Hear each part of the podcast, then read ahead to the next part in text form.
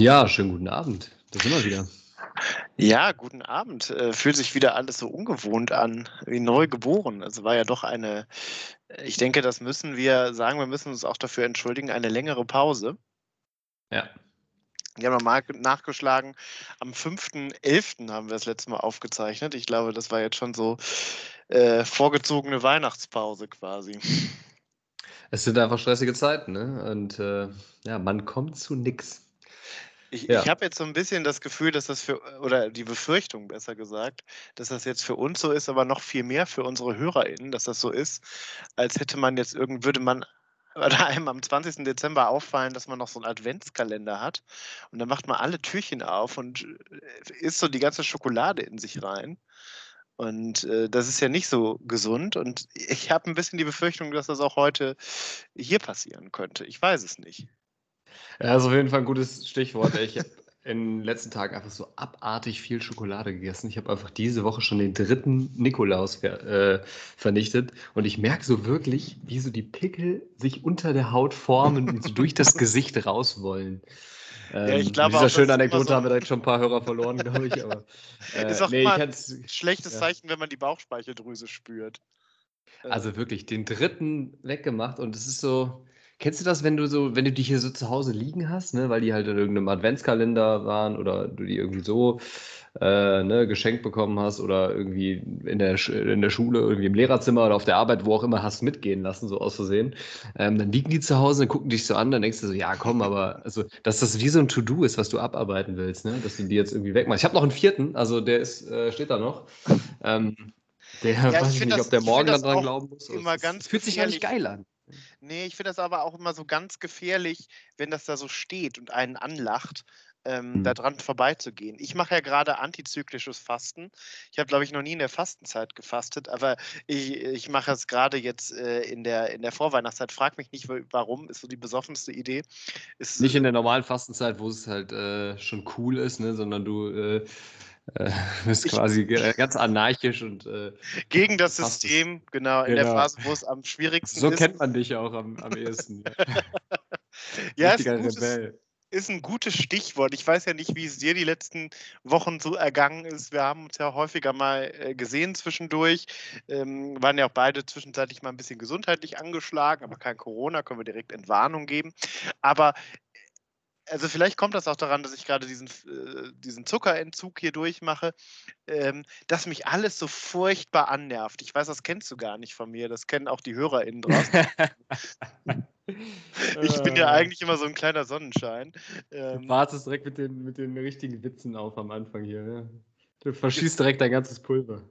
Ja, aber äh, ich bin so schnell gereizt, habe ich den Eindruck. Also, dass mich alles so furchtbar annervt.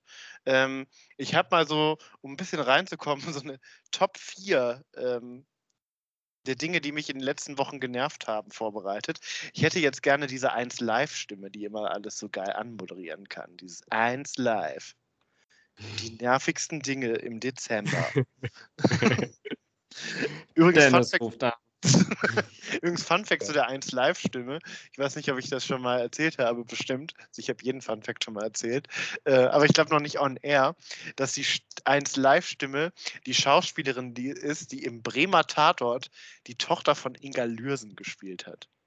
Ich glaube, das war mir ein Haken zu viel, den du geschlagen hast und hast mich inklusive 95% der Hörerschaft verloren. Äh, okay, erzähl mal, Top 4. Ähm, Also, erstens fangen wir mal adventlich an. Ich habe das Adventspendant bei Instagram gefunden zu Good Morning von Kanye West. Kannst du es erraten?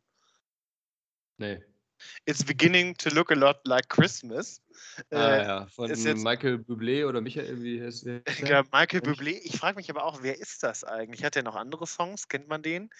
Das ist so jemand, den ich irgendwie, wo ich den Namen so entfernt mal gehört habe, wo ich aber dir gar nicht sagen kann, wie der Ja. aussieht. Was ist das? Den habe ich schon tausendmal gehört, aber ich glaube ehrlich gesagt auch nicht, dass wir in der Zielgruppe sind. Der äh, spricht, glaube ich, nur über 50-jährige Muttis an, ehrlich gesagt, mit seiner Musik.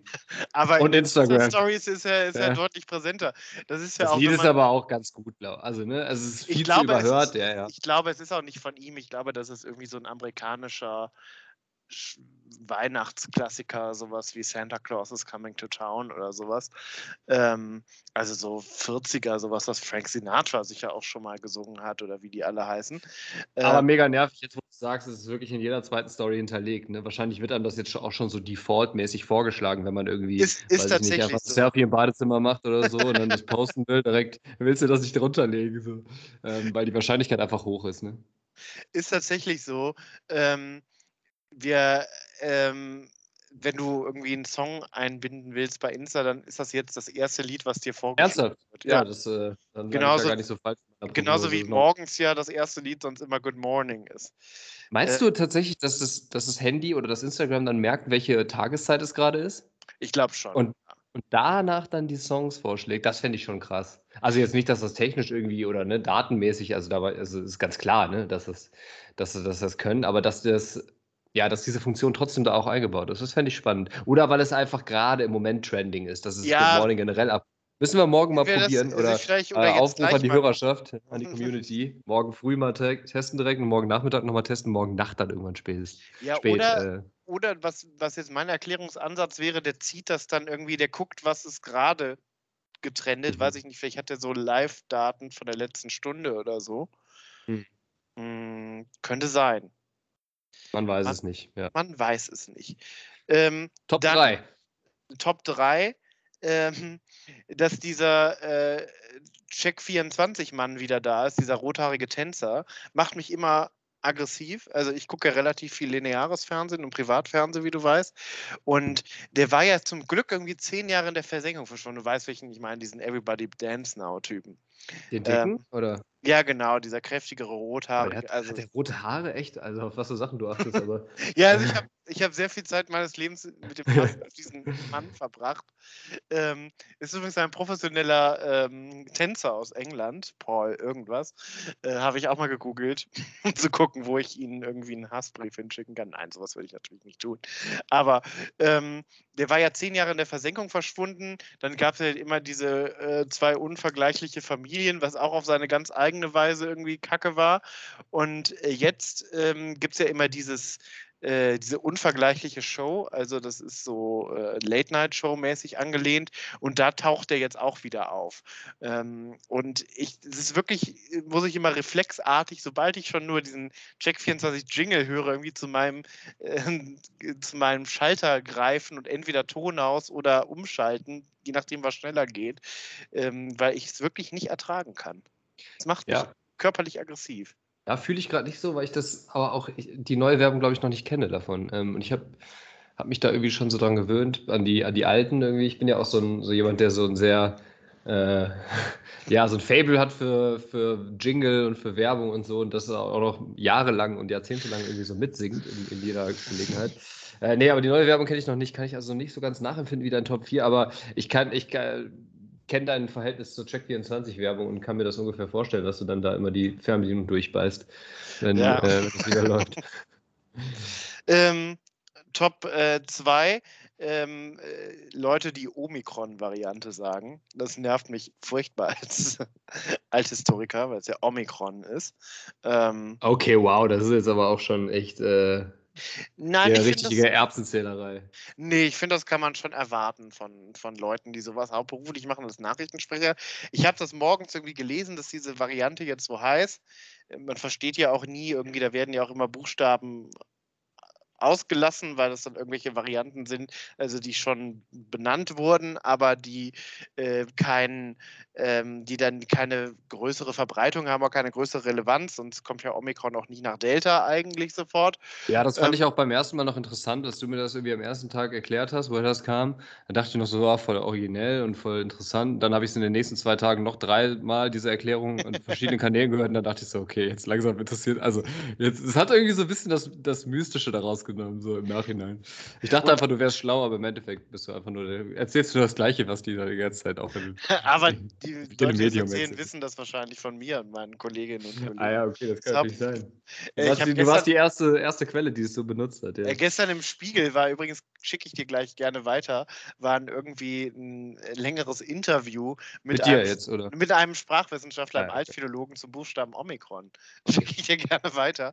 Ähm, und ich habe noch scherzhaft gesagt, ähm, ich kriege irgendwie die Krätze, wenn jetzt Leute das die ganze Zeit falsch aussprechen, Omikron. Schalte abends um 8 die Tagesschau ein. Das erste, was Jens Riva sagt, ist Omikron.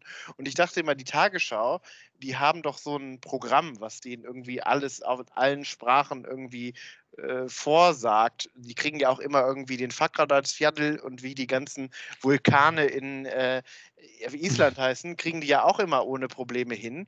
Oder auch, dass ähm, die ähm, äh, chinesische Tennisspielerin, die jetzt in den, in den Medien war, wo kriegen die ja auch hin, dass die nicht Peng heißt, sondern Pong ausgesprochen wird. Ähm, das aber dann an, an Omikron schalten, äh, scheitern, das ist, äh, ist mir unerklärlich, sowas. Tja, auf nichts kann man sich heutzutage mehr verlassen.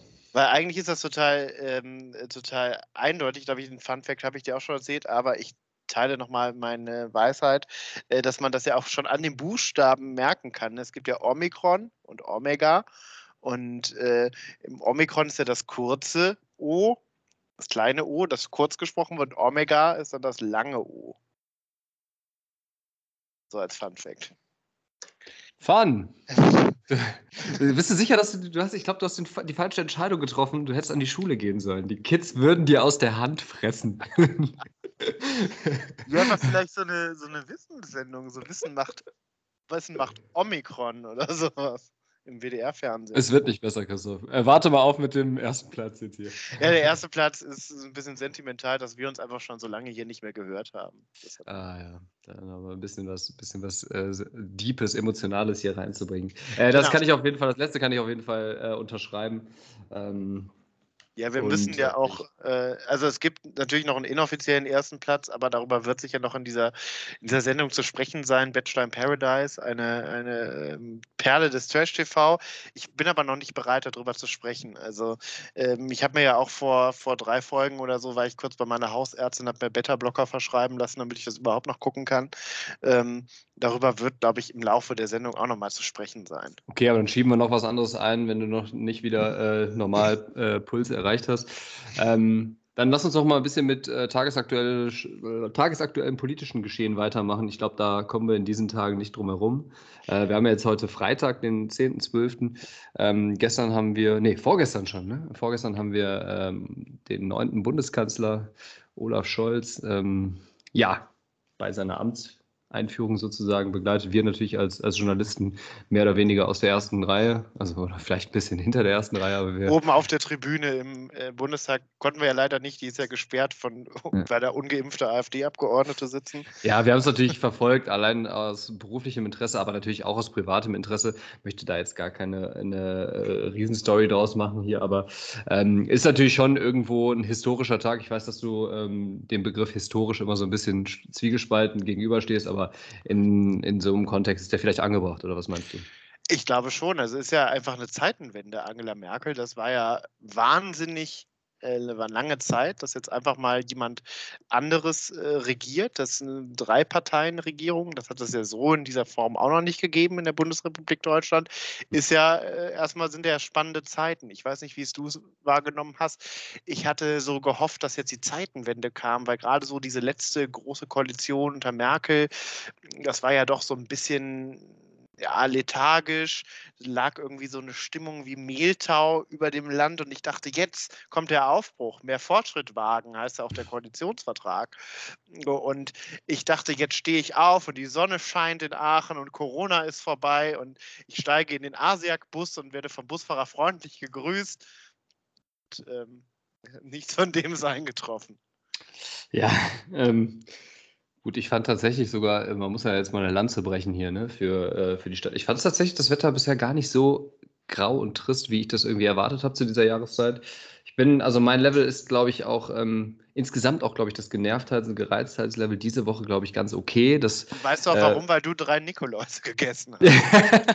Vielleicht liegt es daran, ja. Ich, ähm, ich äh, nehme das aber auch absolut so wahr, dass, also da bist du ganz sicherlich allein und ich glaube, dass sich auch da viele in unserer Community von abgeholt fühlen. Ich äh, empfinde das auch total, dass alle so total on edge sind, ne? Und irgendwie so, äh, ja, überall einen Konflikt suchen und auch total schnell gereizt sind und so. Ähm, das, das also definitiv. Ich glaube, ich habe heute einfach einen ganz guten Tag. Bin jetzt auch ein bisschen entspannt, weil das Wochenende vor der Tür steht. Ich ein paar nette Pläne habe und so. Das ist dann, das hilft natürlich dann auch immer. Ne? Äh, zurück zum, ähm, zum, äh, zur Politik. Ich habe mir dann äh, in, in dem Zusammenhang nochmal die Frage gestellt. Wir haben ja auch letztens noch mal drüber gesprochen, ne? im Sinne von, äh, du hast ja auch immer so was sehr ähm, ja, Politisches manchmal an dir ne?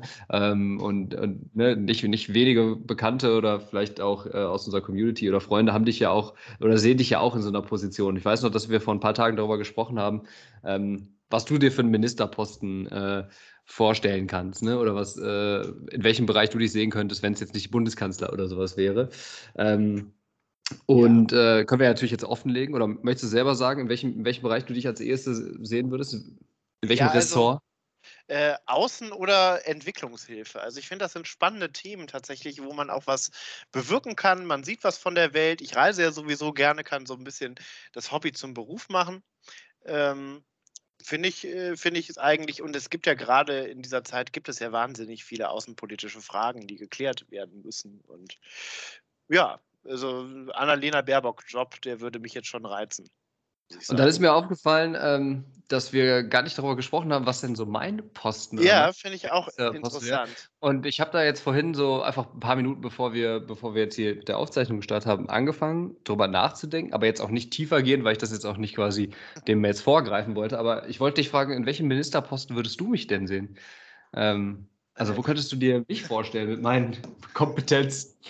Ja, also wenn man nach Kompetenzen geht, ne, aber das ist ja immer so ein Ding, ähm, hätte ich jetzt gesagt Bildung und Forschung, weil das ist natürlich der Bereich, wo du zu Hause bist, aber das ist ja nicht das Ministerium, das man kriegt eigentlich. ähm, also das war ja diese Woche schon ein riesen Newswert, dass Karl Lauterbach also tatsächlich ein studierter Mediziner Gesundheitsminister wird, was auch einfach zeigt, wie, wie tief die Messlatte eigentlich hängt. Ähm, weiß nicht, ob das der Verdienst von Andreas Scheuer vielleicht ist. Ähm, ich hätte jetzt tatsächlich, als du gerade die Frage gestellt hast, hätte ich so an Verkehr gedacht. Ich weiß nicht warum, aber es ist vielleicht auch ein bisschen beleidigend nach den äh, letzten Bauten, die da so, ähm, die da so gearbeitet haben. Aber Verkehr oder als Lehrer vielleicht auch Innenminister. Ich finde, ähm, so durchgreifen, harte Hand ähm, auch mal zeigen, gehört ja auch dazu, ne, dass man durchsetzungsstark ist. Also ich könnte dich auch gern gut als Innenminister sehen. Hm, interessant, auf jeden Fall. Ähm, Gerade so was diese, diese Leidenschaft fürs Reisen und auch für Sprachen und sowas ähm, betrifft, ne, das, das teilen wir uns ja. Ne? Wäre wär sowas natürlich auch für mich immer spannend gewesen. Abgesehen davon ähm, fände ich, glaube ich, so eine, so eine ministerielle Arbeit oder so, so eine Verwaltungsarbeit auch, in, in, die, die ja auch viel damit zu tun hat, wahrscheinlich auch so total dröge und würde mich überhaupt nicht erfüllen. Ne? Also ich könnte mich so wahrscheinlich grundsätzlich gar nicht in diesem Bereich sehen, vielleicht viel weniger als du. Ähm, fand ich jetzt irgendwie nur mal eine, eine spannende. Äh, also du hattest jetzt keine, keine eigene Präferenz? Nö, wie gesagt, ich habe da. Also Verkehrsminister kommst du, glaube ich, auch noch viel raus. Da kannst du immer irgendwie Autobahnen, also Spatenstiche setzen, mit dem Bagger mal fahren oder so. Mhm. Ist, vielleicht, ist vielleicht auch was für dich. Ähm, ich weiß nicht, da müsste ich mir eigentlich immer dein, dein Geheule über die Bahn anhören, wahrscheinlich. Ne? das würde wahrscheinlich nicht gehen, ja. Ja, ja. ich würde wahrscheinlich einmal die Woche anrufen und äh, sagen, dass du die Bahn reformieren musst. Ähm, aber Wahrscheinlich das ja auf dem kurzen Dienstweg dann immer. Ne? Allein das wäre schon gut dagegen. Ja. Aber ja, wie, wie du schon gesagt hast, im, im, im Angesicht der letzten Verkehrsminister fände ich das tatsächlich irgendwie eine schwierige, also eine schwierige Nachfolge da anzutreten. Also einfach einerseits natürlich sind die, sind die Fußspuren relativ klein. Ne? Also man kann, man kann schon, indem man einfach nichts verkackt und kein Geld verbrennt, irgendwie ähm, Heroisches leisten. Aber irgendwie, näher in dem, in dem Ressort sehe ich mich irgendwie am wenigsten tatsächlich. Ich bin ja nicht mal, bin ja nicht mal Autofahrer, weißt du, das heißt, ich wäre ja irgendwie ähm, wahrscheinlich sogar auch überqualifiziert, weil ich, ne, oder würde auch gehatet werden, weil ich vielleicht sogar ein bisschen Verkehrswende einläuten würde oder ne, Autofahren generell oder, ne, oder sagen wir zu viel Autofahren, zu viel Parkplätze und so auch kritisch sehe. Und das ist ja definitiv nicht das, was man in Deutschland will. Ne? Das hat man jetzt ja auch wieder gesehen. Ich glaube, das geht ein kollektives Aufatmen durch Deutschland, dass wir jetzt einen FDP-Verkehrsminister haben und sich eigentlich nichts ändern wird. Äh, kein Tempolimit, äh, keine Innenstädte, die irgendwie autofrei werden, ähm, keine Rad, kein Ausbau der Radwege, natürlich alles das, was die Grünen so groß angekündigt haben, ähm, breitspurig. Ähm, sozusagen und jetzt, was, was jetzt nicht passieren wird. Ähm, aber ich glaube tatsächlich, dass das für die meisten Leute, ähm, die sich jetzt nicht um Klima sorgen oder so oder um Verkehrssicherheit oder um diese wichtigen Dinge des Lebens, dass die jetzt gerade aufatmen. Ähm. Wahrscheinlich, ja, aber das, das, also vor dieser ganzen Verkehrswende und so war, glaube ich, Verkehrsminister auch einfach ein vergleichsweise chilliger Job, ne? wo du mal irgendwo hingegangen bist, wie gesagt, mal irgendwo eine neue Straße eingeweiht hast oder so. Ähm, aber ist jetzt stressig geworden, glaube ich, genauso wie Landwirtschaft früher auch einigermaßen entspannt. Wir waren zwar immer die Bauernverbände, die dann bei einem klopfen und äh, Nahrungsmittellobby und so ist, glaube ich, auch. Die bringen dann immer so Körbe vorbei mit Milch genau, und Äpfeln und so. Ja. Genau, muss man wahrscheinlich auch mit umgehen können. Aber ich glaube, früher hatte ich immer so das Bild von den früher Landwirtschaftsminister, die sind dann irgendwie äh, auf so eine Almwiese gegangen und haben irgendwie Kälber gestreichelt. Das war noch fast selber CSU-Politiker. Oder waren mal auf der Grünen Woche in Berlin, haben dann da mal in so eine vegane Currywurst gebissen oder so. Den Daumen hochgehalten in die Kamera. Ja. genau, also ist, ist aber jetzt ja auch nicht mehr so entspannt ne? mit Klimawandel, den ganzen Lebensmittelskandalen und so. Äh, ich könnte mich tatsächlich noch mit Verteidigungsminister anfreunden. Hm. Oh, ja, das, das könnte ich mir auch vorstellen, tatsächlich. Ja, ein bisschen glaub, salutieren und so. Ja. genau, also das hat ja doch schon irgendwie sowas. Selbst wir beide. Vor allem, weil niemand von uns beiden gedient hat. das ist das Absurdeste überhaupt. Aber ja, aber ich glaube, da. das würde vielleicht auch so ein bisschen witzig sein dann. Ne? Also, ähm, was für die Truppe so witzig ist, weiß ich nicht, aber die haben auch irgendwie acht Jahre Ursula von der Leyen überstanden.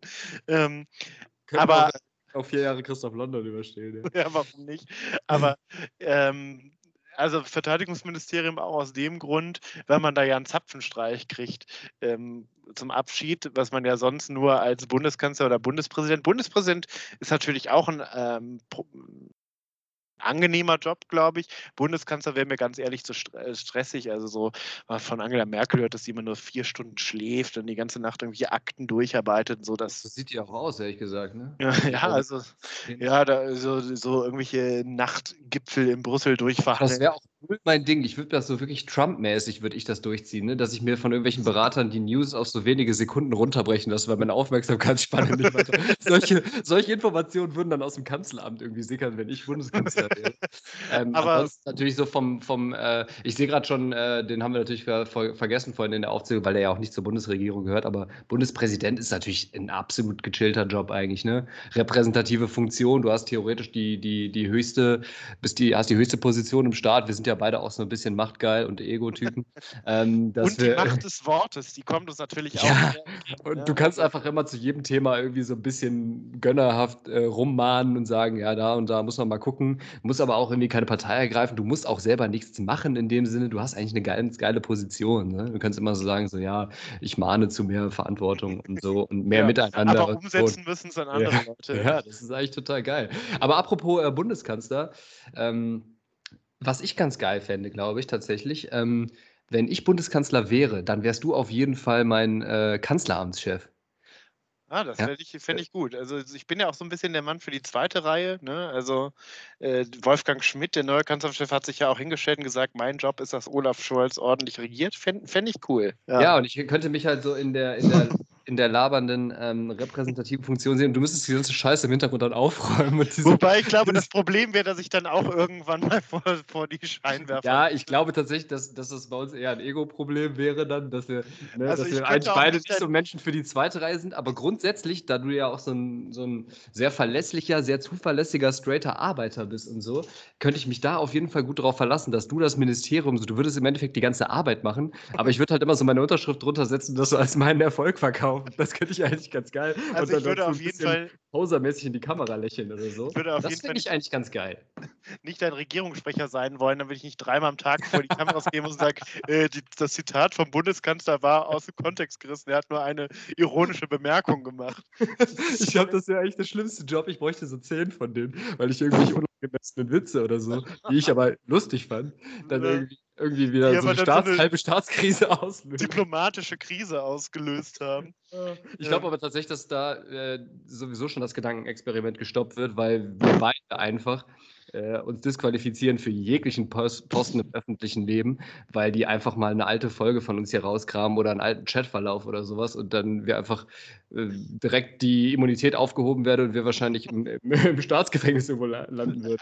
ähm, Wäre wahrscheinlich problematisch, aber es ist nett, mal drüber nachzudenken, was, was man da so welchen Posten man da bekleiden könnte. Ja, wo wir gerade schon bei Gedankenspielen sind, ich hatte ja gerade schon anmoderiert, dass bei Verteidigungsminister eigentlich ähm, der Reiz ja daran ist, dass man einen Zapfenstreich zum Apfel kriegt. Letzte Woche war ja der große Zapfenstreich für Angela Merkel.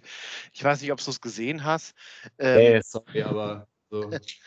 hat ja. ja äh, was, was würdest du dir denn wünschen? Das wollte ich dich vorhin tatsächlich auch fragen, als du das gesagt hast. Ähm, Drei Songs hat man frei, oder was? Genau, also Angela Merkel hat es fast äh, freier gemacht. Beim Verteidigungsminister ist das, glaube ich, immer so ein Marsch, weil man ja Verteidigungsminister ist.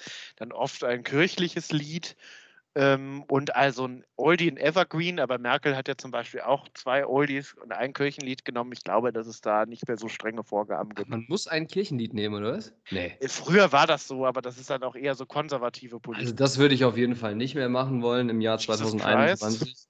Nee, also im Jahr 2021 würde ich das auf gar keinen Fall machen. Ähm, boah, gute Frage. So drei aus der Hüfte geschossen. Wahrscheinlich wären es irgendwie drei Evergreens, drei Oldies. Äh, Sultans of Swing von ähm, den äh, Dire Straits. Boah, das ist, glaube ich, auch ähm, in so einer. Genau, dann äh, Eric Clapton, Layla. Und äh, ja, vielleicht dann noch was Vielleicht sowas völlig unangemessenes, modernes aus den Charts oder so. Oder irgendwas von Scooter fände ich, glaube ich, geil. How much is the fish oder so. so Allein, weil ich Bock hätte, diese, diese Marschkapelle da vom, vom Reichstag irgendwie ne, äh, marschieren zu sehen und wie die dann How much is the fish oder Maria, I like it loud von Scooter spielen. Das fände ich doch arg witzig, doch, muss ich schon sagen. Ja, so ein, der die Meute so ein bisschen schockt. Das finde ich auch witzig. Allein schon, weil ich habe letzte Woche irgendwie dann auch sicher zehn Analysen also zum Beispiel in, in der Rheinischen Post eine ganzseitige Analyse, was das über Angela Merkel aussagt, was sie damit aussagen will, dass sie, du hast den Farbfilm vergessen oder so. Ähm, einfach nur, um diesen Bullshit so ein bisschen zu, zu feeden, äh, dass Leute dann eine Seite darüber schreiben, was es bedeutet, wenn ich mir irgendwie, ähm, wie heißt die Mutter von Niki Lauda wünsche. Kann man auch, glaube ich, cool mit so einer äh, Marschkapelle spielen. Wäre schon auch richtig witzig, ja. Oder Schnappi oder sowas.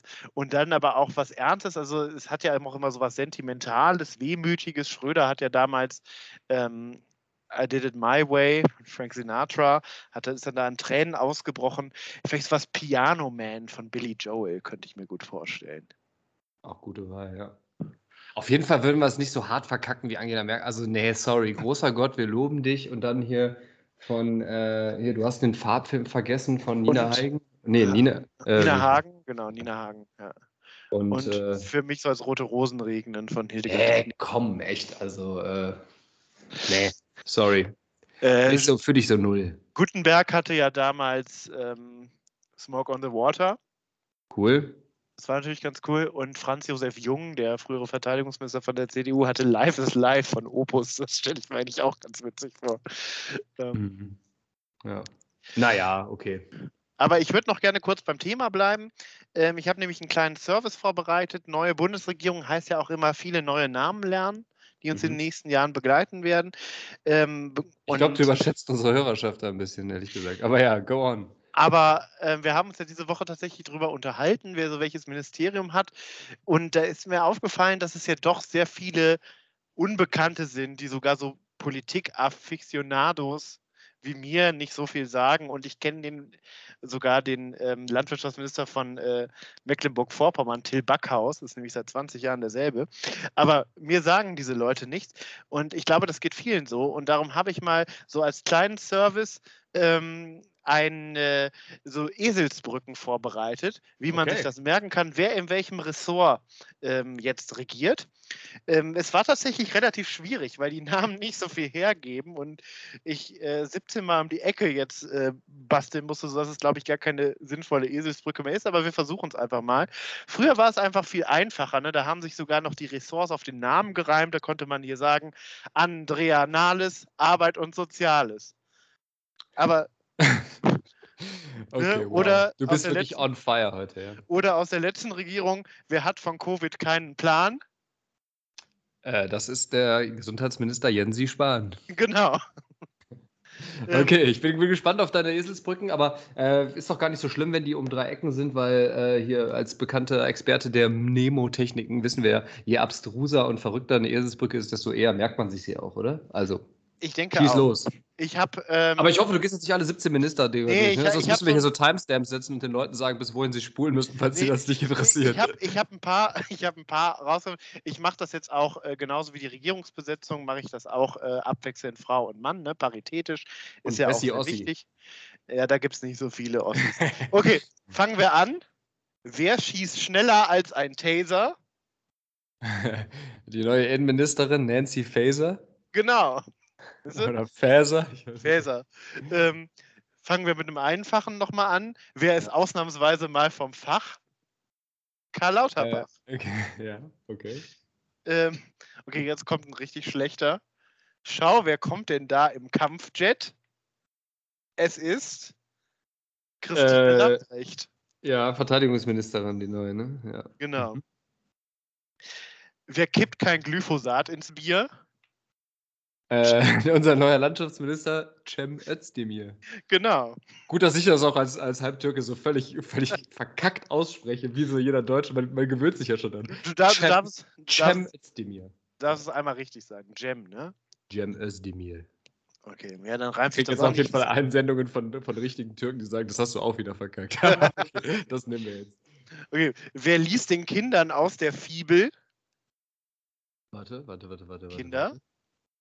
Äh, hier Familienministerin. Ja, Steffi Lemke oder wie heißt die Frau? Fibel. Nee. Anne Spiegel. Achso, Wer ja, das, ich hätte drauf. Fibel? Ne, Anne Spiegel. Wer kommentiert nicht Ninja Warrior, sondern Paragraphen? Äh, Marco Buschmann, der neue, äh, äh, neue Justizminister. Weil er Genau. verwandt, verwandt oder verschwägert ist mit Frank Buschmann, dem Sportkommentator von äh, Nin Ninja Warriors. Äh, soweit ich das überprüfen konnte, äh, nicht. Und wer baut dein Haus schnell wie der Blitz? Äh, Bauministerin, die neue. Äh, Clara Geilwitz. Clara Geilwitz, ja. Also, und Wow. einen habe ich noch paritätisch. Ja. Ähm, das Verkehrsministerium ist ja jetzt auch Digitalministerium, muss man vorher wissen. Heißt jetzt, glaube ich, Bundesministerium für Digitales und Verkehr. Wer schützt den Rechner gegen Phishing? Äh, der neue Verkehrsminister Volker Wissing. Ja, siehst du? Ja, das ist ja tatsächlich äh, wahnsinnig einprägsam. Ähm, werden diese Namen jetzt leider Gottes nicht mehr vergessen. Ja. Mal gucken, ob sie, äh, ob sie ihrem Namen auch alle, alle Ehre machen. Phaser und Taser war schon der beste, glaube ich, zum, zum Einstieg. Ja, den habe ich auch darum an den Anfang gesetzt. Ja, aber was machst du mit solchen Namen wie Bettina Stark-Watzinger? Wo baust du da eine Eselsbrücke, ne? Neue Bildungsministerin. Das ist wirklich ähm, schwierig. Das ist schon das Endgame, ne? Aber wenn es jemand schafft, dann glaube ich du. Also, äh, wir hören uns dann nächste Woche wieder. Machen wir mal eine extra Sondersendung oder so, nur für die Mediathek, nur anderthalb Stunden. Ähm, du liest aber die ganzen Namen und aber auch die ganzen äh, Staatssekretäre und die ganzen äh, ho- hoherrangigen Beamten in den, in den Ministerien einmal vor. Mit inklusive ähm, Eselsbrücke zu merken. Ja, vielleicht, vielleicht noch letzte Anmerkung. Ähm, mir ist gerade aufgefallen, wo ich nochmal die Namen durchgegangen bin. Ich glaube, das ist tatsächlich historisch. Da lasse ich mich sogar mal darauf ein, dieses Wort zu benutzen. Ähm, es ist kein Bayer im Kabinett. Also, das ist eine gute Nachricht, oder? Also wahrscheinlich schon. Ne? Also, zumindest, ich meine, wenn er nicht gerade von der CSU ist, aber ähm, gar nicht. Ne? Das hat es ja, glaube ich, noch nie gegeben in der, in der Geschichte der Bundesrepublik. Also wenn die CDU, CSU regiert haben, sowieso nicht. Aber in der letzten Schröder-Regierung war ja auch Otto Schilly Innenminister, der kam aus Bayern. Ähm, verrückt, ne? Ja, mehr Fortschritt wagen. Aber als zweitgrößtes Bundesland natürlich auch dann ein Repräsentanzproblem, muss man auch mal so klar sagen. Ist, glaube ich, ganz gut, dass wir mal eine Regierungsperiode jetzt ohne die CSU auskommen. Und ähm, gut, das, das, heißt jetzt nicht Leute aus Bayern generell, dass die nicht willkommen sind, aber ähm, ja, schauen wir mal, was passiert. Ähm, wir werden das auf jeden Fall weiterverfolgen. Mir ist nur gerade was eingefallen, noch, und das ist vielleicht die perfekte Markus Lanz-mäßige Überleitung dann zu unserem nächsten Thema. Ähm, wie ist jetzt nochmal genau die Funktion von, von Claudia Roth? Die macht doch irgendwas mit Kultur, Staatssekretärin für Kultur oder so? Wie Kulturstaatsministerin, genau. Und Claudia Roth kommt tatsächlich aus Bayern. Aha. So. Aber äh, Kulturstaatsminister hat äh, ist nicht im Rang eines Bundesministers. Das ist klar, genau. Ähm, genau, also ein Staatsminister ist quasi wie ein Staatssekretär, der aber im Kanzleramt angesiedelt genau. ist und der heißt Staatsminister. Und das wäre nämlich tatsächlich, um da wieder mal die Brücke zurückzuschlagen, wäre, glaube ich, ein Posten, den ich mir gut vorstellen könnte. Also Staatsminister für, ähm, für Kultur. Kultur und Medien heißt es. Kultur und Medien, so nämlich, weil dann hätte ich ja die Oberbefehlsgewalt sozusagen über Trash-TV.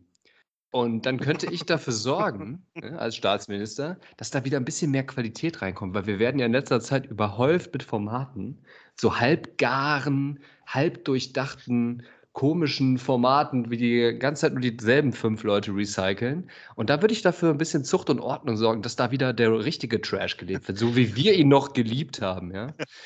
Ja, die Trash-Quote muss eingeführt werden. Ja. Was uns direkt zu unserem nächsten Thema bringt. Bachelor in Paradise treibt dich sehr um. Ähm, um mal jetzt ein intellektuelles Thema hier aufzubringen, nach, nach, ja, nach dem ganzen, ganzen genau. Vorgeplänkel. Ähm, ja, fang doch einfach mal an, mach mal einen Aufschlag.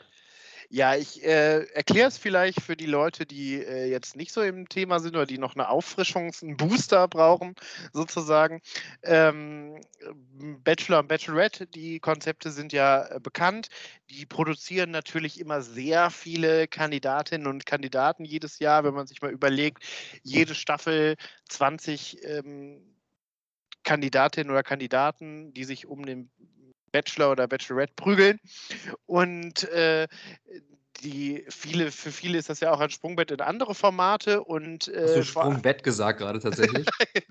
Es war ein Freudshot. Ich wollte gerade sagen, also besser geht's ja nicht. Ich wollte Sprungbrett, aber das ist natürlich noch viel besser. Und aus den USA gab es da mal diese Idee, dass man doch einfach mal so ein, ähm, so ein Konzept macht, wo dann so die äh, witzigsten Leute oder äh, denkwürdige Leute aus den letzten Staffeln dann zusammen äh, gefercht werden. Und das ist dann sowas, äh, glaube ich, kann man so beschreiben, Love Island mit ähm, Bachelor-Teilnehmenden. Ja.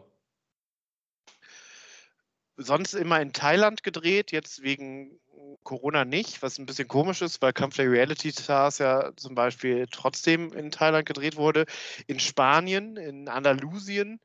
Ähm, ist immer, fand ich immer so ein bisschen traurig, ja, wenn so alte Kultur, Kulturstädte wie Jerez dann da auf einmal so ein Serkan und Samira in ihrer Hofreitschule beherbergen müssen. das ist einfach dieser Ort komplett entweiht. also, ähm, ja, also aber die müssen ja auch gucken, wo die ihr Geld hinkriegen in Corona-Zeiten, diese spanischen äh, Kommunen. Ähm, und es gab ja zum ersten Mal eine äh, Neuerung in dieser Staffel, es ist die dritte Staffel, dass auch, weißt du, worauf ich hinaus möchte? Ja, ich weiß. Dass es Kandidatinnen und Kandidaten gab, die nicht vorher beim Bachelor, beim Bachelorette ähm, aufgetreten sind, oder es mit den Worten der Kandidatin Donja zu sagen, äh, Kandidaten, die eine Wildcard gekriegt haben. Du witterst da auch, glaube ich, ein bisschen deine Chance, ne? da doch noch reinzukommen in diese Sendung über die Wildcard. Ja, ich meine, wenn, wenn diese Donja fast knapp nach eigener Aussage nicht Bachelorette geworden ist, dann bin ich auch knapp nicht Bachelor geworden, siebenmal, glaube In der Schweiz zumindest. Ja, das, da wäre es vielleicht was geworden. Das ist ja auch das Randomste. Wenn die keine Kandidaten mehr habt, dann kommt, nehmen die irgendeine aus dem Bachelorette Schweiz von vor fünf Jahren. Das ist wahrscheinlich sowas, was man einfach so behaupten kann. Ich war vor sechs Jahren mal bei der Bachelorette in der Schweiz. Und da gibt es Wer macht sich die Mühe, um diese Scheiße nachzugucken, ehrlich gesagt. Ja, das ist tatsächlich auch aufwendig. Es gab ja sogar die ehemalige Schweizer Bachelorette war ja auch da, die, äh, wie hieß ja noch, Chanel? Ja. Glaube ich ja, ne? Auf jeden Fall, ja. Und, ja, alle bedient hier. Wobei die äh, Wildcard, Wildcard ähm, also sie hat das ja wirklich so überprononziert immer. Ich dachte, ist das nicht diese Firma von Jan Marschalek, die in den Schlagzeilen war, wo Olaf Scholz irgendwie ähm, die Finanzaufsicht drüber Ja, hatte? Da musst du jetzt vorsichtig sein. Jetzt, wo er der Bundeskanzler ist, würde ich, äh, wäre ich jetzt ganz vorsichtig, wie du diesen Satz weiterführst. Jetzt Ja, äh, muss ich diesen Podcast ab nächster Woche alleine führen oder mit irgendwie einem Kollegen, äh, einem anderen. Ähm, Äh, nee, aber ich habe ja nur gesagt, dass sein Ministerium darüber die Finanzaufsicht hatte. ah ja. Über, Ja, gut, gut, dann ist ja alles noch im Rahmen. über Wirecard. Ähm, aber die haben sich ja nicht durchgesetzt, beide ähm, Wildcard-Teilnehmer. Die sind ja dann relativ schnell wieder raus. Ja, ich überlege gerade, wer war denn der männliche? Ach, das war dieser österreichische Fußballer. Da merkt man aber auch halt einfach schon ähm, den Unterschied zwischen Laien und Profis. Ne? Also dieses, dieses Trash-Game, das kann auch nicht jeder. Ich glaube, das ist auch nochmal was anderes, da wirklich mitzumachen. Wir haben ja wirklich langjährige Trash-Cook-Erfahrung, aber ich weiß auch nicht, wie ich mich da so verhalten würde, wenn ich mal einen Tag drin wäre. Könnte sein, dass ich mich auch total dämlich anstelle. Ähm, wobei ich ja wirklich schon alles gesehen habe da. Ne? Ich weiß ja genau, was du machen musst, um irgendwie so die erste Nacht der Rosen zu überstehen und so. Ich glaube, ich könnte tatsächlich, äh, ne, jetzt mal unabhängig von, von meinem unfassbaren Charme und so, ne, ähm, könnte tatsächlich äh, locker unter die letzten vier oder fünf kommen bei, bei der Bachelorette, einfach nur, weil ich genau weiß, in welcher Sendung man was machen muss, um weiterzukommen. Ne? Also ich würde auf jeden Fall, jetzt kurzer Exkurs, ich würde auf jeden Fall in der ersten Folge direkt, wenn man aus dem Auto steigt, so ein richtig randomes Mitbringsel. mitbringen, Geschenk ne? in der ersten Folge bist du immer Dann, sicher. Genau, dann bist du auf jeden Fall safe. Ähm, weil die kann ja nicht jemand rausschmeißen, der irgendwie ein Geschenk mitgebracht hat. Aber auch sowas völlig Oder Unangemessenes, was, was viel zu persönlich schon ist. Ne?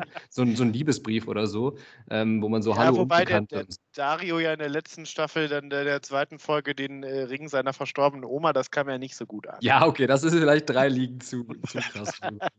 Dann würde ich auf jeden Fall mir so, ne, für die zweite, dritte, also nicht für die zweite wäre es zu früh, aber so für eine dritte oder vierte Folge würde ich mir auf jeden Fall dieses mega emotionale Geständnis aufheben, wenn es so auch völlig unangenehm beim Gruppendate so fünf Minuten zur Seite ziehen und dann über einen verstorbenen ähm, Verwandten reden oder so. Da bist du auf jeden Fall auch schon mal für zwei Folgen safe.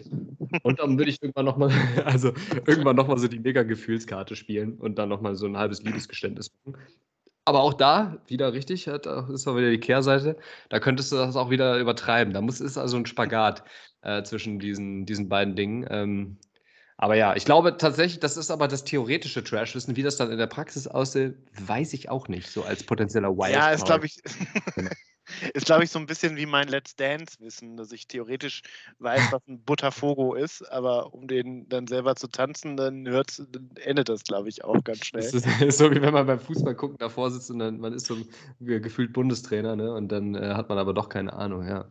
Genau, beim Fußball, beim Gucken hätte man den Elfmeter ja immer verwandelt. Genau. Ähm, und äh, da sind ja einige Kandidatinnen und Kandidaten, die man kennt. Manche haben uns auch überrascht, manche haben wir auch schon wieder vergessen. Äh, Serkan ist, glaube ich, zum zweiten Mal dabei. Mhm. Äh, ist ja beim letzten Mal auch als Gewinner rausgegangen. Ähm, hat jetzt dieses Mal irgendwie seine Rolle ein bisschen anders interpretiert, hatte ich den, den Eindruck, also dass er so sich so eine Persona gegeben hat, die er vielleicht gar nicht ist, so dieses Wie, Ton- wie du es versucht, das so pseudo-intellektuell auszudrücken, um denen so ein Gewicht zu geben oder eine Bedeutung beizumessen. Äh, interessant, mach weiter. Ja. Es amüsiert mich sehr. Ja, also diese, dieses Player-mäßige, ähm, Aufreißermäßige, ich weiß nicht, wie es dir geht, aber ich kaufe dem das nicht ab. Ja, mh, nicht so richtig auf jeden Also es Fall. war immer drei Nummern zu drüber irgendwie. Also ja, ist so ein bisschen dieses bisschen Laberkopf-mäßige, ne? So ein bisschen, ähm, ja, ein bisschen zu sehr gepostet. Ich weiß, was du meinst. Er, er, gibt, er, er gibt sich das schon sehr bewusst so, ne? Aber ich glaube, das ist auch so eine Form von Autosuggestion, wenn du das lang genug machst, ja, und dann auch irgendwie ähm, in so einer Echokammer beheimatet bist von Freunden, die dir die das auch noch feiern und dann auch nicht sagen, Junge, willst du das mit diesen komisch blondierten Spitzen in den Haaren nicht dir nochmal überlegen?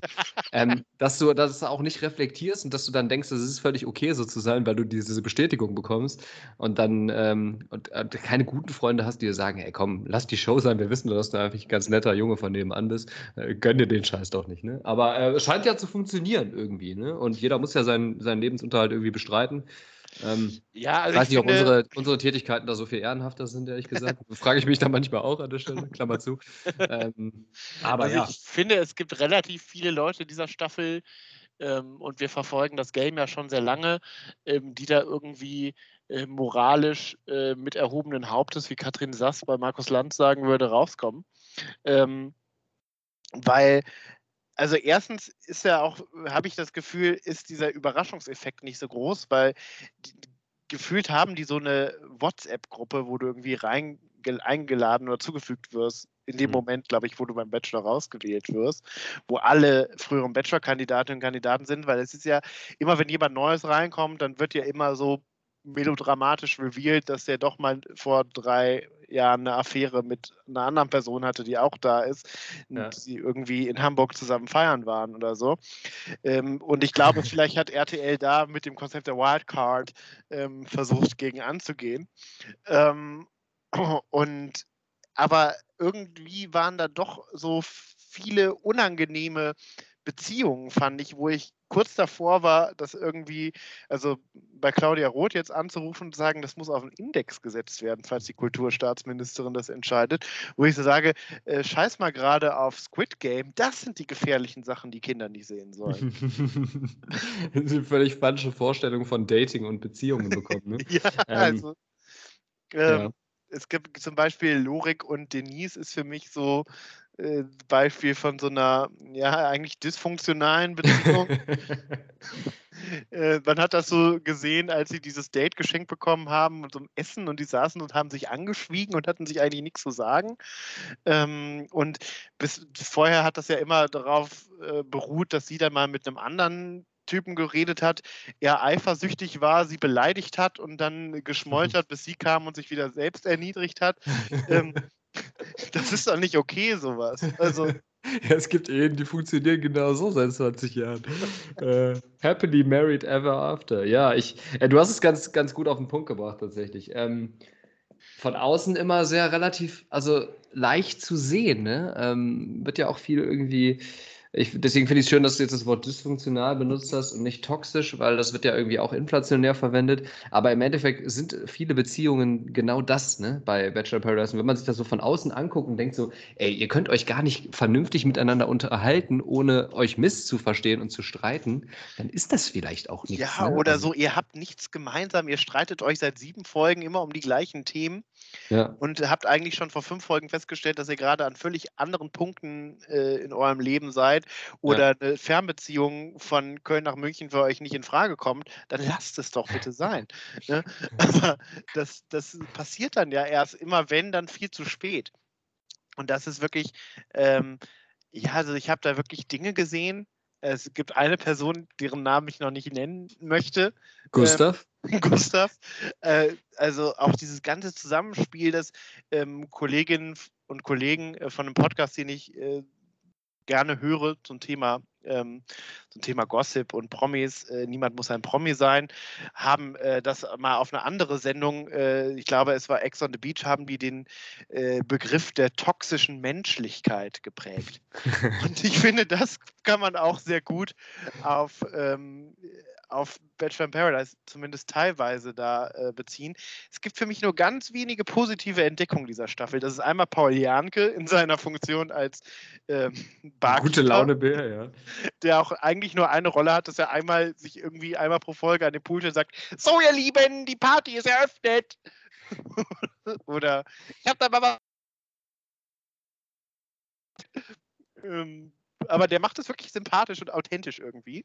Ich glaube, das ist so ein Sozialprojekt von RTL, ehrlich gesagt. Der hat da, die haben irgendwie so Angst, dass die, die haben den damals in die Scheiße reingeholt, so als zweiten Bachelor oder so. Es gab ja noch mal eine Staffel davor, glaube ich. Genau, aber er ist ja ähm, der Ur-Bachelor so. Ja, vor 20 Jahren und haben dem damit so ein bisschen das Leben versaut und die fühlen sich so ein bisschen mitverantwortlich, glaube ich, dass der jetzt nicht irgendwie an Altersarmut stirbt oder irgendwie Pfandflaschen sammeln muss vom Stadion. Deswegen ziehen die den, glaube ich, so ein bisschen mit, mit rein immer, dass der, dass der halt nicht verhungern muss. Also. Das ist so das Resozialisationsprojekt. ja. Das ist ja auch ein Lebensstandard, wenn du mal so gelebt hast äh, und kannst den ja nicht von heute auf morgen aufgeben und so. Das finde ich eigentlich ganz nett. Das ist so wie so der Praktikant, den du dann irgendwie so, oder den, ne, den Cousin, der einfach so ein bisschen minder bemittelt ist oder so, den du aber in deiner eigenen Firma anstellst, damit der irgendwie eine, eine, eine Funktion hat. Sozialversichert und ist. Morgens, ja. morgens aus dem Bett kommt und so. Ja. und dann äh, eine Person, und ich werde alle Hebel in, in, in Bewegung setzen, dass er hier Gast in diesem Podcast wird, Alex Girard. Einfach ein geiler Typ. Ähm. Ja, unfassbares Tier, also so eine krasse Kante einfach.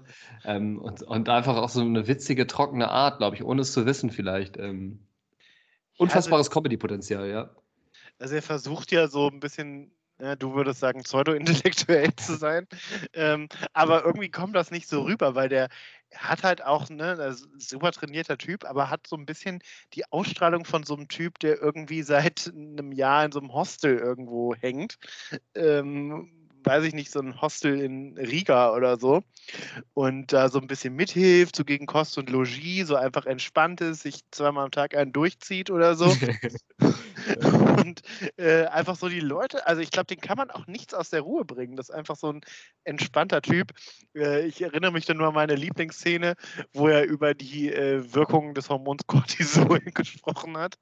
Ähm, was er dann aber die ganze Zeit Cortisol genannt hat. Äh, kennst du das? Das ist so ein Stresshormon. Das ist, äh, das ist dein Handy so bei, also beim Handy, wenn das lädt, dann ist dein Kopf so auf 80 Prozent die ganze Zeit. das, äh, das war ein unfassbarer Monolog. Also es war auch, also für, für Trash-Verhältnisse war das auch irgendwie. Es war mal was Erfrischendes, es war mal was anderes. Der war so völlig auf einer anderen Ebene unterwegs, ne? So, ähm, so fast schon esoterisch gefühlt, aber halt auch irgendwie gar nicht. Ne? Also ganz schwierig zu greifen. Schade, dass der nach zwei Folgen gefühlt wieder draußen war ähm, ja, weil auch also, niemand so richtig mit dem connecten konnte, glaube ich, auch von den, von den Mädels. Aber ähm, er hat das ja gar nicht wahrgenommen. Er dachte ja, er hätte total tolle Gespräche geführt. Ne? Also. ja, das ist wahrscheinlich so, wie wir auch uns feiern hier für diesen Podcast und die Hörerinnen und Hörer den Kopf zerschlagen oder die Hände über den Kopf zerschlagen. Das so die Eigen- und Fremdwahrnehmung stimmte bei dem überhaupt nicht, aber das können wir ja ganz gut nachvollziehen. wie war das nochmal in diesem Einstellungs-, äh, Vorstellungsvideo von ihm auch, als er irgendwie meinte, äh, ja, stimmt. Ja. das ist doch dein deine Lieblingsszene? Ja, wo er dann irgendwie so, ne, die werden ja natürlich immer interviewt in diesen, wenn die sich so vorstellen, solchen Vorstellungsfilmen oder auch immer diesen Zwischeninterviews. Das gibt es ja auch im, im Dschungelcamp und bei jeder, bei jeder hier Reality, bei jedem Reality-Format. Und da werden natürlich immer die Fragen von dem Typen, der da hinter der Kamera sitzt, werden die immer rausgeschnitten oder so, ne? Und, dann, und er sagte dann so wie auf der Meta-Ebene, er erzählte gerade irgendwas und meinte so, ähm, ist das, ist das cool, wenn ich das jetzt so erzähle? also, das völlig, völlig kurz aus ist cool, wenn ich kurz so aushole. ja, und dann äh, und das haben die ja dann auch nicht rausgeschnitten. Und das war einfach so mega, mega witzig einfach, ne? Das, das mal auch mal zu sehen, wieder so, äh, wie man so dieses Poser-mäßige äh, in diesem Vorstellungsfilm macht und dann so kurz so, Moment, ist das cool, wenn ich so von der Seite reinkomme und so? ja, er hat das wirklich diese vierte Wand so durchbrochen, ja. Und natürlich noch eine, noch eine Lieblingsszene von mir, als er das Date mit Angie hatte und sie dann irgendwie so ein bisschen cringe-worthy gesagt hat, ja, ich heiße zwar Angie, aber ich bin nicht immer ein Engel. Und er einfach nur so völlig teilnahmelos dann so, ihr zukündigt und sagte so, Diablo. Ja. Großartige Szene. Ich glaube, es wäre auch ein cooler Gesprächspartner. Ich schreibe den mal an bei Insta und frage, ob der Bock hat. Ja, so richtig einfach. Quentin Tarantino könnte keine besseren Di Dialoge schreiben. so, so komisch absurd einfach. So richtig, weiß ich nicht. Einfach einfach auch so völlig die, die Erwartung durchbrochen. Ne? Wir haben ja schon echt alles gesehen und es gibt ja irgendwie wenig, was uns noch überrascht. Und mittlerweile können wir das ja auch irgendwie fast alles mitsprechen, diese Scheiße, ne? Auch diese Texte bei der Nacht der Rosen und so. Ja, die Person ist dann eine Person ja. und die Mauer aufgebaut und diesen ganzen Bullshit, ne, den wir ja schon runterbeten können, wo wir unser Bullshit-Bingo haben, was wir abhaken können, ne? Äh, die Masken fallen, ne? Stichwort. Aber dann so jemand, der wirklich mal so was ganz anderes raushaut und der so wirklich kein normales Gespräch führen kann, ähm, aber positiv in dem Sinne. Äh, ja, sehr, sehr, äh, hat sehr viel Unterhaltungswert äh, Wert gesorgt. Schade, dass er nicht mehr dabei ist. Ja, fand ich auch sehr schade, weil ähm, dann hatten da doch die meisten Sendezeit, muss man sagen, Karina und Gustav. Und äh, das war, glaube ich, ja auch der Grund, warum ich mir die Beta-Blocker besorgen wollte, weil ähm, wir haben ja die meisten Folgen zusammengeguckt. Du warst ja auch dabei, als ich bei einer Nacht der Rosen Teile meiner Inneneinrichtung demoliert habe. Ähm, weil das auch einfach so von außen so vollkommen klar dysfunktional war. Und das ist noch geschönt ausgedrückt, ehrlich gesagt. Ne? Also das ist halt wirklich, wirklich, ja, krank. Ja, wo man sich wirklich gefragt hat, was da eigentlich gerade abgeht, weil die waren ja am Anfang irgendwie äh, hatte Karina ja eher ähm, mehr Kontakt mit Brian, die waren auf dem Kontakt, sah alles gut aus. Dann äh, mit denen hat die auch sehr gut harmoniert, fand ich persönlich. Dann hat in der zweiten Folge Gustav sie mit auf ein Date genommen, das war okay, aber das hatte schon irgendwie so eine komische Stimmung, wo er immer so seine Hand auf ihre gelegt hat und so, ist das okay, wenn ich die Hand da hinlege? Soll, dann musst du, äh, ist das okay? Darf ich die Hand jetzt nochmal da hinlegen? Und es war schon so, ah, das ist mir so kalt den Rücken runterlief und ich so das Gefühl hatte, ich müsste mich danach jetzt in Fötusstellung erstmal drei Stunden warm abduschen, ähm, um diese Schmutzigkeit von meinem Körper zu waschen. Nur weil ich dabei sitze und mir das angucken muss. Und ja. danach dachte er aber auch irgendwie, die wären ja schon so verlobt und ist dann die ganze Zeit da rumscharwenzelt. Und ich fand ihn immer so eine Spur zu pushy, zu touchy. Eine Spur ist gut, ja. eine große Spur. ähm, dann immer, dass die Hand dann da immer direkt da reinkam, dann da kann er sicher auch nichts für, dass er immer so einen Tick hat, dass er so die Zunge so über die. Äh, ja, man muss ja wirklich kein, nicht seine Küchenpsychologie bemühen oder ein großer, großer Menschenkenner sein. Das also möchte ich uns jetzt auch gar nicht zuschreiben, aber wie man die Körpersprache dann auch bei ihr sieht, dass sie so wirklich sich nicht wohlfühlt und eigentlich, ne, aber hat sich nicht traut, irgendwie Nein zu sagen oder so, ne, wo du da wirklich siehst, so, das ist das, was seit Jahrzehnten, Jahrhunderten in der Gesellschaft irgendwie falsch läuft und so, wo du siehst, so, der, ne, mit so ein bisschen Manipulation und mit so ein bisschen Schuldzuweisung so, ne, wie ist das, wie, ging's, wie geht's dir jetzt heute, wo du mich nicht gesehen hast und so, ne, und dann aber gar keine Sekunde zum Antworten lassen, sondern immer so, geht's dir jetzt gut, wenn ich neben dir sitze, bist du jetzt glücklich und so, also so ein bisschen in dieses, ne, dass du so ein kleines verunsichertes Mädchen, was sie in meinen Augen auch ist, ne, also lass die 26 ja, sein oder was auch immer, aber die ist innerlich, ne, was den Selbstwert angeht oder so, überhaupt nicht auf der Höhe. Ne? Also, ja, zumindest wusste, hatte man nicht so den Eindruck, dass sie weiß, was sie, wo sie da überhaupt hin möchte in dieser Absolut Sendung, nicht, völlig will, ne? zerbrechlich ne? emotional und so, ne? Und das dann so, ähm, ich will ihm ja gar keinen bösen Willen unterstellen, ne? aber das so einfach äh, zu manipulieren und äh, da so auch unter Druck zu setzen und so, das ist halt wirklich unangenehm mit anzuschauen, sodass man einfach wirklich durch den Fernseher springen will und sie da rausnehmen will ähm, und sagen, ey, komm, jetzt mal weit weg hier. Und dass, dass auch RTL da sich da nicht verantwortlich für fühlt, finde ich auch ein bisschen schwierig. Ja, vor allem, weil er ja dann auch hinter, hinter, hintenrum immer so ein paar Plots dann äh, gestrickt hat, um noch drin zu bleiben. Ne, dann eine andere Kandidatin in so eine Freundschaftsrose äh, gequatscht hat, wo klar war, dass sie ihm keine geben wird. Ähm, und äh, sie eigentlich ja möchte, dass er geht, er das auch so groß angekündigt hat, er geht und er hat keinen Bock mehr. Das hat er ja auch 50 Mal gesagt mhm. äh, und das ist auch untertrieben. Ne? Ich bin jetzt raus, hier kein Bock mehr auf die Scheiße. Kopfgeficke ist, glaube ich, das Wort, was aus seinem Mund am häufigsten gefallen ist. Hat auch Potenzial fürs Unwort hier der Woche. genau. Und äh, dann äh, war das auch so eine unangenehme Szene, wie er dann Romina in die Freundschaftsrose gelabert hat und dann noch so generös meinte, also wenn du mir die Rose geben willst, dann würde ich sie annehmen.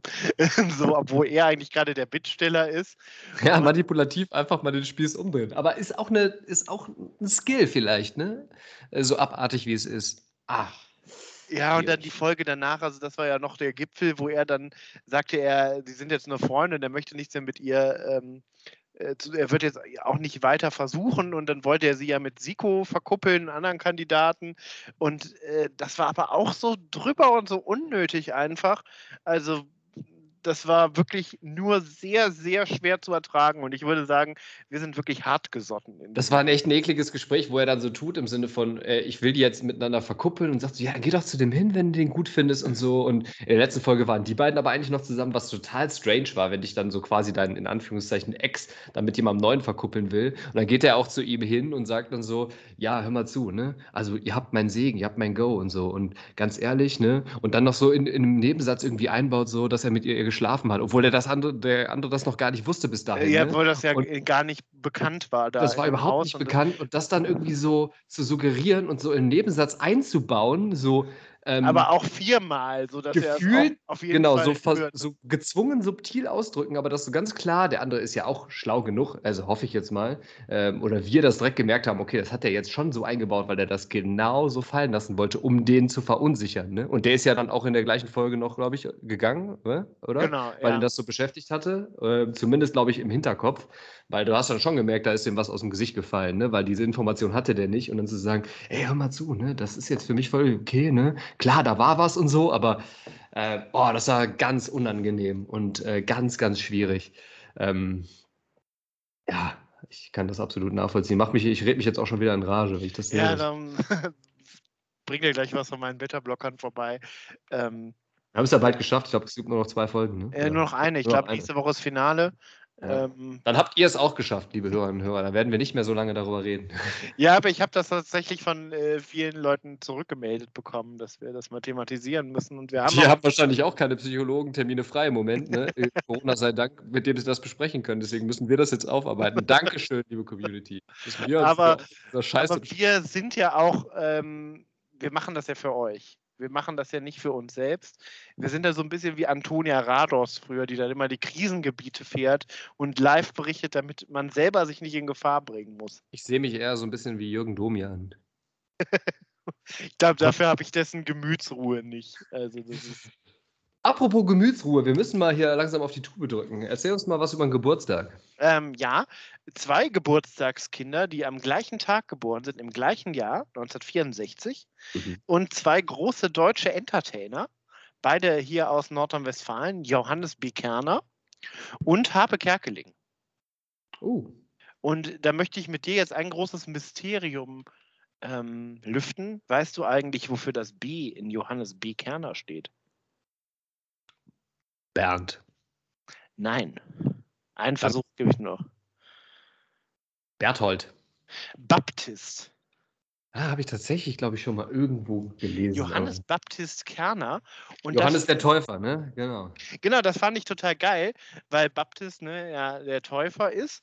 Ähm, und äh, dann natürlich man direkt an den Heiligen denkt, der im Neuen Testament Jesus im Jordan getauft hat. Und Johannes B. Kerner war auch auf so einem sehr, also ähm, auf einem katholischen Gymnasium. Also vielleicht erklärt sich da der, der Hintergrund. Ähm, und ähm, ich weiß nicht, das ist ja auch so ein Moderator, der es, glaube ich, keinem recht machen kann, der sehr stark polarisiert, der lange Zeit so viel Häme, viel Hate abbekommen hat. Mich stört er jetzt gar nicht so groß. Ähm, nee, ich habe zu dem auch gar keine Meinung. Das ist für mich so ein bisschen wie Krombacher trinken oder so. Ja, ist okay, ist da. Genau, also der macht ja jetzt Interessiert mich nicht so richtig, finde ich ein bisschen langweilig, aber ist okay. Also, ich würde den jetzt nicht, äh, also, ich habe zu dem gar keine Meinung. Ich, ich glaube, so wie ich den wahrnehme, ist es ein sympathischer Mensch. Also, auf jeden Fall auch von mir Glückwünsche an die beiden. Harpe Kerkeling finde ich natürlich klasse. Also, Ja, auch cooler Typ, ne? Ist er jetzt, hat jetzt auch gerade ja so ein Comeback, der war ja, äh, glaube ich, ja, mindestens fünf, sechs Jahre, äh, hatte er sich ja aus dem Fernsehgeschäft zurückgezogen, ähm, hatte auch zwischendurch durch mal so ein Interview gegeben, dass ihm das die letzten Jahre gar keinen Spaß mehr gemacht hat und er es alles ungerne gemacht hat, was ich so ein bisschen traurig fand, weil das war schon so einer der ja, Idole meiner Kindheit, die man einfach lustig fand mit seinen Sketchen, auch so hat er ein paar TV-Filme gemacht, die alle nicht besonders gut sind, aber die man als Kind total witzig fand. Ich weiß nicht, ob du kein Pardon zum Beispiel kennst.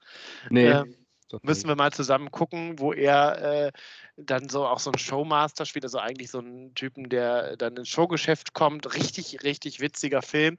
Ähm, und äh, auch diese Sachen kannte man ja, dass er dann sich als Königin Beatrix verkleidet hat und da zum Mittagessen im Schloss Bellevue wollte und so. Ähm, das er alles äh, lustige Sachen und hat ja jetzt ein äh, Format bei Vox. So ein bisschen eine Idee, die ich auch mal hatte, die mir da geklaut worden ist von äh, äh, RTL Plus. Äh, er bereist die Zwergstaaten Europas und äh, macht es eigentlich sehr sympathisch, sehr souverän, so wie man ihn kennt. Ja, ist, glaube ich, relativ bodenständig auch, ne? Ähm, lustiger Typ. Ähm, mit dem würde ich, glaube ich, auch mal gerne ein Bier trinken. In Düsseldorf. Ist der Düsseldorfer jung? Vielleicht mal ein Äh, Altbierchen. Ja, genau, er kommt Ähm. da eigentlich aus dem Pott, aus Recklinghausen. Ach, okay, er ist aber lange, schon seit langer Zeit in Ich glaube, er Düsseldorf wohnt sehr lange ich, in ne? Düsseldorf, genau, ja. Ja. Eigentlich kommt er aus dem Pott. Und ja, also der macht ja, ist ja auch ein sehr vielseitiger Typ. Also, glaube ich, ein cooler Gesprächspartner, spricht sechs Sprachen, habe ich gelesen. Ähm, auch sehr belesen, aber nicht auf so eine abgehobene intellektuelle Art und Weise. Ähm, hat ja auch da Trends gesetzt mit Ich bin ja mal weg im Jakobsweg, hat dem ja auch dann nochmal zu einem unglaublichen Trend verholfen, das Pilgern auf dem Jakobsweg und seinem Buch. Er hat jetzt ein Buch über seine Katzen geschrieben, hat Auszügen gelesen, hat, was total witzig ist, auch so als Katzenmensch viel wiedererkennt. Und mhm. ja, also ein Typ, der sich immer wieder neu erfindet. Irgendwie, ne? Also Harpe, Hans-Peter Kerkeling auch herzlichen Glückwunsch. Ich habe tatsächlich viel zu wenig von ihm gelesen oder gesehen. Natürlich den Horst Schlemmer-Film damals. Ähm, aber ich habe auch ähm, nicht Der Junge muss an die frische Luft gelesen oder gesehen. Und ich glaube, ich muss da noch ein bisschen was nachholen. Vielleicht nehme ich das mal zum Anlass mit dem, mit dem Geburtstag. Ähm, da ja, jetzt ich mal kann, ich kann auf jeden Fall Pfoten vom Tisch das Katzenbuch empfehlen. Okay, ja, besten Dank für die Empfehlung. Ähm, machen wir weiter mit den Wörtern. Hast ja. du einen Überblick? Ich, wir sind so viele ich Wochen raus. Bitte nicht, wer dran ist. Ich weiß auch nicht, in welcher Folge wir sind. Ähm, das muss ich dann aber nachgucken, weil Tradition verpflichtet, ne? Ehrlich gesagt, das können wir jetzt hier nicht äh, irgendwie. So, es ist Folge 23, also ungerade. Dann bist du dran. Dann bin ich dran. Dann fange ich an mit meinem Unwort der Woche und das ist ein englisches Wort, aber da geht es mir tatsächlich diesmal gar nicht um den Anglizismus, da habe ich auch gar nicht so ein Problem mit wie du jetzt vielleicht oder andere Menschen. Ähm, es ist aber sowas, was irgendwie mich jetzt diese Woche irgendwie ein paar Mal begleitet hat, was so ein neues Phänomen zu sein scheint in, ähm, auf TikTok oder so. Und zwar ist es Exposen. Irgendwie andere Leute ähm, zu exposen, dass man halt irgendwie einfach auf TikTok postet hier, ne, Christoph L., ne, wohnt in Aachen, ist ne, 31 Jahre alt, äh, hat zwei Katzen und ist ein Spacko oder sowas. Keine Ahnung, wenn ich das jetzt poste und es gucken zehn Leute an, weil das meine Reichweite ist. Ne? War jetzt ja eine äh, fiktive, eine fiktive Person, die du in, beschrieben hast. In, genau, in der achten Klasse oder so, weißt du? Dann habe ich dich jetzt exposed und so. Das ist jetzt das neue Ding, andere und, Leute und, zu exposen. Und will ähm, man damit was Schlechtes oder was? Ja, anscheinend ist das wie so ein, wie so ein Diss für andere, aber es ist so, also ehrlich gesagt, ganz ehrlich, ich bin schon raus, du merkst, ich werde werd langsam zum alten weißen Mann, der, der diese Jugendphänomene dann nicht mehr versteht. Anscheinend ist das in der Jugend gerade. Und du bist da ja noch ein näher dran beruflich. Und wir reden da jetzt schon so wie alternde Akademiker. Ne? Ähm, ich meine, für uns ist das vielleicht auch nicht so schlechtes. Ne? Ich meine, wir exposen uns hier die ganze Zeit selbst. Ne? Das ist so ein bisschen unser Game. ja, das ist einfach auch ein bisschen einfach das, was wir hier betreiben. Ne? Äh, wir stellen uns ja selber bloß. Wir brauchen gar keine anderen Leute dafür, ehrlich gesagt. Äh, ja, exposen, der neue Trend auf TikTok und sozialen Medien. Äh, mein Unwort der Woche. Äh, mein Wort der Woche ist frappierend frag mich nicht, warum, bin ich irgendwie drüber gestolpert. Ähm, Fände ich einfach irgendwie ein witziges Wort. Das, das klingt irgendwie interessant. Ähm, ich weiß nicht, ob du es wusstest, aber der Ursprung des Begriffs liegt im französischen Verb frapper. Und ich kenne das vom, vom Kaffee, ne? so ein Eiskaffee. Frappuccino, ne? Ja, ja. und Frappé gibt es auch, glaube ich, als Eiskaffee, ne? Also. Ja, also ja, dann natürlich mit, mit Accent aigu hinten, ne? Also das, das Verb im Infinitiv natürlich mit ER im Französischen heißt äh, übersetzt jemanden schlagen oder jemanden in Staunen versetzen. Müsste man jetzt mal überlegen, ob beim Frappuccino, weil der ja quasi so geschlagen ist, ne? wie so Sahne vielleicht, ob das da auch so ein bisschen was damit zu tun hat. Äh, also frappierend als Synonym für verblüffend, überraschend. Ähm, ja, die das Dinge als oder Sachverhalte als unerwartet äh, beschreibt. Ähm, oder so als eklatant. Ne? Verwendungsbeispiele vielleicht noch ein, zwei. Er sieht seinem Vater frappierend ähnlich. Oder der Unterschied zu ihrer Vorgängerin könnte frappierender nicht sein. Finde ich irgendwie einfach ein cooles Wort. Ähm, ganz unspektakulär heute. Mein, äh, ja, aber ein cooles Wort. Ähm, Habe ich auch schon mal benutzt und mich gefragt, wo das herkommt. Danke für die Aufklärung. Äh, du kannst auch tatsächlich, wenn du dich intellektuell fühlst, ähm, das äh, inzwischen seltener gewordene Frappant benutzen. Das habe ich tatsächlich auch schon in der Hausarbeit benutzt. Warum wundert mich das einfach überhaupt nicht? Aber ich mache sowas ja unterbewusst. Du ich hast ja vorhin auch irgendwie Logie oder so eingebaut und äh, was ich jetzt einfach überspielt habe und so jetzt davon ausgegangen bin äh, oder so getan habe, als hätte ich verstanden, was du. Ich konnte es mir aus dem Kontext erschließen, aber äh, so getan ja. habe, als hätte das jetzt auch äh, ne, du, ich glaube, du hältst unsere, äh, unsere Hörerschaft für deutlich intellektueller als du. Aber ich glaube, ich habe noch so was gesagt wie Kost und Logis. Ne? Das ist ja so ein feststehender Begriff, ne? wenn du jemanden. In deiner Welt vielleicht. Ich habe dieses, äh, das noch nie zusammengehört. Aber okay. Also in meiner Welt, wo man das in Monte Carlo halt macht. Ne? Ähm, ja, dann äh, fange ich auch mal an. Ich habe auch ein Wort, ähm, was man so benutzt im Alltag und wo ich mich gefragt habe, woher kommt das eigentlich? Gelackmeiert oder der Gelackmeierte. ähm, weil ist mir jetzt, man kennt es auf jeden Fall, ist mir jetzt im Kontext äh, Corona ein paar Mal begegnet, in irgendwelchen Kommentaren, politischen Kommentaren, äh, wo es dann darum ging, ne, wenn man jetzt äh, geimpft ist und dann trotzdem bundesweiter Lockdown gibt, dass man dann gelackmeiert ist. Und da habe ich mal mich gefragt, woher kommt das eigentlich? Und das ist ähm, linguistisch hochinteressant. Ähm, der Gelackmeierte besteht nämlich, ich zitiere mal von www.redensarten-index.de, ähm, besteht aus zwei Komponenten, die beide dasselbe bedeuten. Meier, und jetzt kommt noch ein richtiger Brainfuck, von lateinisch Major, der oberste Vorsteher, waren im Karolingerreich die Gutsverwalter einer Grundherrschaft. Daraus erwuchs eine politische Führungsrolle. Darum der Meier ist so der Dorfvorsteher, also der Dorfverwalter. Wie Im der Deu Mayor auch im Englischen, ne? Genau, genau. Oder, ah, das ist interessant, das wusste ich noch nicht. Genau. Ähm, Im Deutschen wurde daraus der Familienname Meyer. Und ähm, darum wurde das auch im 19. Jahrhundert dann äh, verwendet im Sinne von Kerl oder Bursche, Typ, so Hinz und Kunz, äh, also irgend so ein Meier halt. Ähm, in Zusammensetzung gilt Meier als verächtlicher Begriff, zum Beispiel Kraftmeier oder Vereinsmeier. Darum, da, also daraus entstand wiederum in Deutschland ein Wort Meiern mit der Bedeutung täuschen oder foppen. Und da sind wir jetzt beim Gelackmeierten. So heißt als, ja aber auch ein, äh, ein Würfelspiel, glaube ich, ne? Meiern, wo du dann irgendwie lügen musst oder so. Ne? Genau. Ne? Das ist interessant, wie sich dann diese Puzzleteile zusammenfügen zusammenfügen manchmal, ne? Ja. Und äh, da steckt nämlich Meiern, also was so norddeutsch ist für jemanden irgendwie täuschen, betuppen, würden wir vielleicht im Rheinland sagen, und lackieren. Äh, es bedeutet dasselbe, stammt aber aus dem süddeutschen Sprachraum, also eigentlich jemanden äh, verarschen. Und ähm, darum ist das jetzt so ein ähm, also ich überlege gerade nach dem Begriff für dieses linguistische Phänomen, ne, dass man hier ein, äh, dann ein äh, Wort hat aus äh, zwei äh, Komponenten, die aber beide dasselbe bedeuten. Mhm. Also vielleicht so ein Pleon nee, Pleonasmus ist es ich, nicht. Ich wollte gerade sagen, so, es geht in die, in die Pleonasmus-Richtung. Ne? Ähm, genau, es gibt auch sicher irgendwie ein, ist das eine Tautologie vielleicht? Nee, Tautologie ist eigentlich dann eine, eine Äußerung, die äh, in sich selbst quasi wiederholend ist. Während das, wenn es in einem Begriff ist, glaube ich, ist Pleonasmus schon das Richtige. Also eine Tautologie wäre jetzt quasi zu sagen, ähm, weiß ich nicht, die, äh, der Podcast von Christoph und Timo ist lustig, weil ne, es steckt schon in der Podcast von Timo und Christoph drin, dass er lustig ist. Deswegen ist dieser Satz eine Tautologie. Ähm, genau, sowas wie, wie äh, äh, nackt und bloß oder sowas ist ja auch eine Tautologie, weil das äh, Wobei das könnte schon wieder ein Handyadioin sein, ehrlich gesagt, wenn es zwei Adjektive sind, die durch ein und verbunden sind, die aber das gleiche bedeuten. okay, wir wollen jetzt hier kein. Weiter geht's in der Mediathek mit äh, sprachwissenschaftlichen, pseudo-intellektuellen Fach. Äh, okay.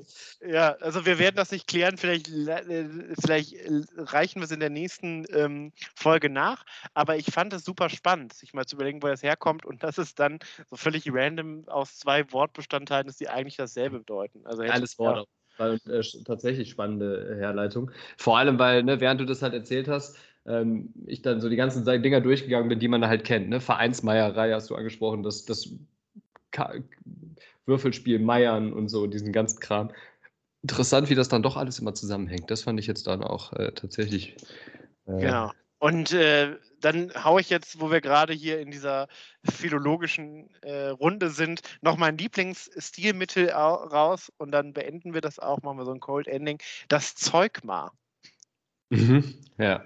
Ähm, Finde ich auch immer witzig, wenn man, also ich habe mich auch immer gefragt, was soll das? Und man erkennt es ja schwierig, ne? Das ist ja, wenn ähm, sich ein, meistens ja das Prädikat auf zwei verschiedene Satzdichter. Ja. Heinz Erhardt hat auch immer so seine Show begonnen mit Ich heiße Heinz Erhardt und Sie willkommen oder so. Genau, ich ne? heiße Heinz und Sie willkommen. Ja, genau, das so, ist so, ja. das, klassische Das Beispiel. klassische Zeug mal.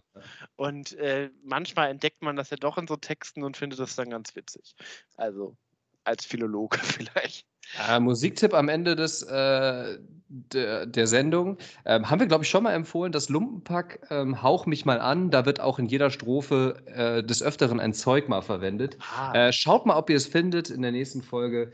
Ob Ähm, ihr die verschiedenen Zeugmata findet. oh, sehr schöner Plural. Was war denn jetzt aber dein Unwort von diesen beiden? Also, Ach ja, äh, ich habe also ich wollte schon abmoderieren. siehst du, ja, ich wollte schon sagen, so leicht kommst du ja nicht. Gut, dass du mir hier auf die Schliche gekommen bist. Ja, Unwort, ich musste jetzt nach, ich habe es, glaube ich, 20 Folgen lang nicht mehr gemacht, irgendwas mit Corona-Thematik, aber man ei, kommt ei. ja auch wieder nicht dran vorbei. Impfdurchbruch ist mein ähm, Unwort. Klingt Weil irgendwie so nach Darmdurchbruch oder Ja, ja, jetzt hast du so eine negative Konnotation. Ich fand eigentlich, dass ja so ein Durchbruch, ein Breakthrough, ja eigentlich was Positives ist. so. Ach so, ja. Ne?